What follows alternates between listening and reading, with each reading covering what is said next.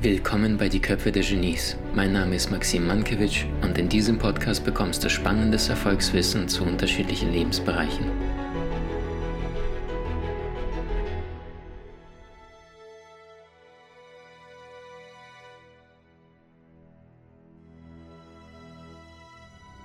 Punkt Nummer eins. Statt du, ich.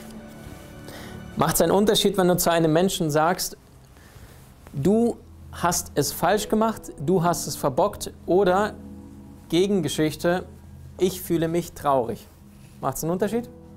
Wo fühlst du dich weniger angegriffen? Das zweite, ne? Wenn dein Partner zu dir kommt und sagst, du Schatz, ich bin echt traurig. Erfordert ein wenig emotionale Öffnung. Ich bin bereit, über meinen eigenen Schatten zu springen und über meine Gefühle zu reden. Gerade wir Männer tun uns da echt schwer.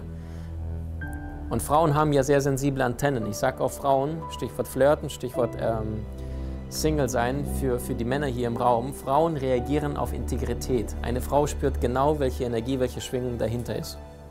Total wirklich unglaublich krass.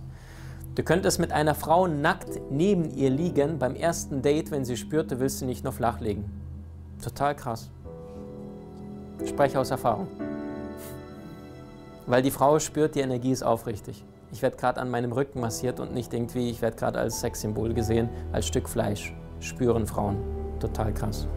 Das heißt, je aufrichtiger du in deiner Energie bist, umso leichter bist du auch anderen Geschlecht zugänglich, je nachdem, wenn du Single bist. Also einfach deine Absichten vorher bewusst sein.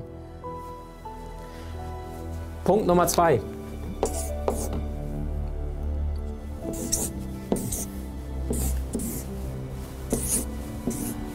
Verhalten allerdings nicht den Menschen direkt angreifen. Wenn du merkst, da läuft gerade etwas nicht rund, funktioniert nicht, dass du nicht hingehst und sagst, mein Gott, bist du blöd, kannst du denn gar nichts, sondern du beschreibst das, was derjenige gemacht hat, oder nicht nur Verhalten, sondern eine dritte Position. Nicht irgendwie nah, hast du Stress gehabt, sondern stressiger Tag. Also dritte Position ist der Tag, beziehungsweise Verhalten. Ähm, kann es sein, ich würde noch Frage stellen. Also wieder dritter Punkt. Stell eine Frage, statt mit einer Aussage zu kommen und sagen, du bist aber genervt. Alleine, alleine genervt, diese Wörter sind Reizworte. Punkt Nummer vier. Reizwörter, typische Beispiele. Immer machst du das, alles machst du falsch, nie bist du da. Und schon sagt der andere, fängt sich innerlich zu rechtfertigen, da kommst du nie an. Punkt Nummer zwei, Reizwörter, also hier Pauschalisierung. Machen wir hier alles. Punkt Nummer zwei, Reizwörter.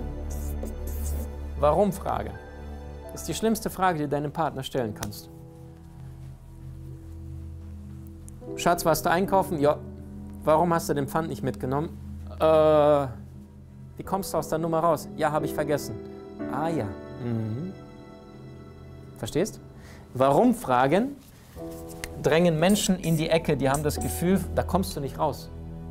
Wenn du, ähm, wie heißen die Schlagfertigkeitsbücher liest, das ist wahrscheinlich der, der so, so, so wenn dir gar nichts einfällt, stell eine Warum-Frage. Wenn jemand dich angreift, sagst du, warum sagst du das? Äh, wie, warum sage ich das? Weil du blöd bist. Ja, warum? Äh, verstehst? Warum-Frage ist die schlimmste Frage in der Beziehung. Wenn du die meidest, geht es schon besser. Eine andere Reizwortsatz ist zu. Jedes Mal, wenn du das Wörtchen zu benutzt, achte mal darauf in deinem Vokabular, drängt das Menschen in die Bewertung, die fühlen sich wieder runtergebrochen, irgendwie als nicht gut genug zu sein. Du gehst irgendwie mit jemandem in einen Film, dein Partner, gehst voll begeistert raus und sagst, und wie fandest du den Film? Sagt er oder sie nicht mal sehr kritisch, sondern sagt einfach, ja, der Film war mir zu lang. Wie fühlst du dich jetzt in dem Moment? Das war nicht mal eine Kritik, oder? Zu lang und schon spürst du irgendwie eine gewisse Anspannung. Dem hat es nicht gefallen, du bist total begeistert. Lang ist nicht mal, nicht mal Kritik, aber zu drängt Menschen wieder in die Ecke. Zu lang, zu dick, zu dünn, zu laut, zu. Streich das Wörtchen, wenn es geht. Punkt Nummer vier. Achte auf die einzelnen Wörter, die du Tag für Tag im Alltag benutzt. Machen wir kurz einen Test. Äuglein zu. Spür mal in deinen Körper hinein, wie sich die einzelnen Wörter anfühlen, einfach in deiner Seele, in deinem Brustkörper, in deiner, wie die Schwingung sich anfühlt für dich, wenn du das Wort in dir hörst. Dreckig, faul, hässlich, egoistisch, arrogant, unzuverlässig, überheblich. Okay, halt die Schwingung kurz fest in dir. Stufe Nummer zwei. Liebevoll, aufmerksam, wunderschön, zärtlich, lustig, elegant, erotisch. Augen auf. Wer hat es gespürt?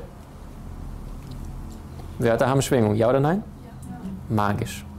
Magisch. Dafür hat ein, ein polnischer Psychologe, Alfred Korzybski, hat, heißt der Mann, musst du dir nicht merken, hat dafür äh, hat's rausgefunden und hat festgestellt, die einzelnen Wörter innerhalb eines Satzes wirken, wirken viel, viel schneller als der ganze Satz als solches.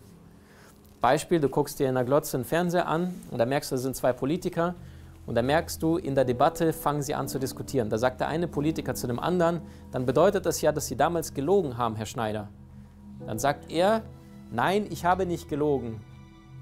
Jetzt schaltest du in dem Moment die Glotze aus, was für ein Gefühl hast du? Irgendwie wurde da rumgelogen. Worte wirken. Und das heißt, wir assoziieren allein das Wort, was derjenige sich zur Rechtfertigung benutzt hat, ich habe nicht gelogen, sofort mit dem in Verbindung, weil wir sagen, ja, wurde irgendwie rumgelogen. Das ist, welche Wörter verwendest du Tag für Tag? Was wäre besser aus der Sicht des Zweiten? Nein, ich habe damals die Wahrheit gesagt. Okay? Und Punkt Nummer 5, wahrscheinlich eins der wichtigsten Dinge, wie die meisten Konflikte verschwinden, Wisst ihr noch diese Geschichte, die verschiedenen Kanäle, die fünf Sprachen, die Bedürfnisse, das Verhalten, dominant, initiativ, stetig, gewissenhaft. Stufe Nummer 5 ist Bedürfnis. Egal, was du da angeflogen kommt für ein Ding, für ein Argument von dem oder derjenigen, die dich verletzt oder der, der, der gerade irgendwie was an den Kopf wirft, dass du dir die Frage stellst, egal wie schmerzvoll im ersten Moment ist, weil ne, da kommt irgendwas Emotionales an und irgendwie du bist so ein egoistisches Arschloch, das kann schon mal sitzen in seinem Fall. Ne? Und dann in diesem Bewusstsein nicht irgendwie zu schießen, irgendwie so, du mich auch, sondern da den ersten Impuls, diese, auch diese Sprachlosigkeit, auch diese innere Wut, das Ego schreit in dem Moment, diesen Schmerz auszuhalten, nicht da volle Kanne reinzugehen und diesem, in diesem Bewusstsein von diesem Schmerz trotzdem dir die Frage zu stellen, was ist das Bedürfnis hinter dem Gesagten? Was möchte der oder diejenige genau gerade jetzt wirklich?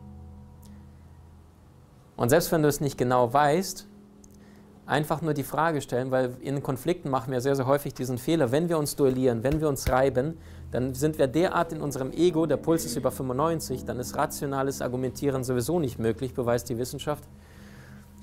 Dann allerdings sich die Frage stellen, hey, ich bin gerade wütend, aber ich möchte trotzdem die Frage stellen, was möchtest du? Nicht irgendwie, wie machen wir uns gegenseitig fertig, da bist du in dieser Ego-Schiene, sondern die richtige Frage, was möchtest du genau jetzt? Weil in diesem blinden Wut, in diesem nicht verstanden worden zu sein, sind wir derart auf Krieg aus, dass wir nicht die richtige Frage stellen. Und die Frage ist, was möchtest du gerade jetzt, statt sich gegenseitig wütend fertig zu machen?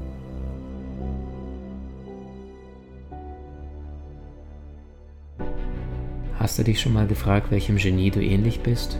Mach einen kostenfreien Test und profitiere von spannenden Videokursen in unserer Online-Akademie unter köpfe-der-genies.com.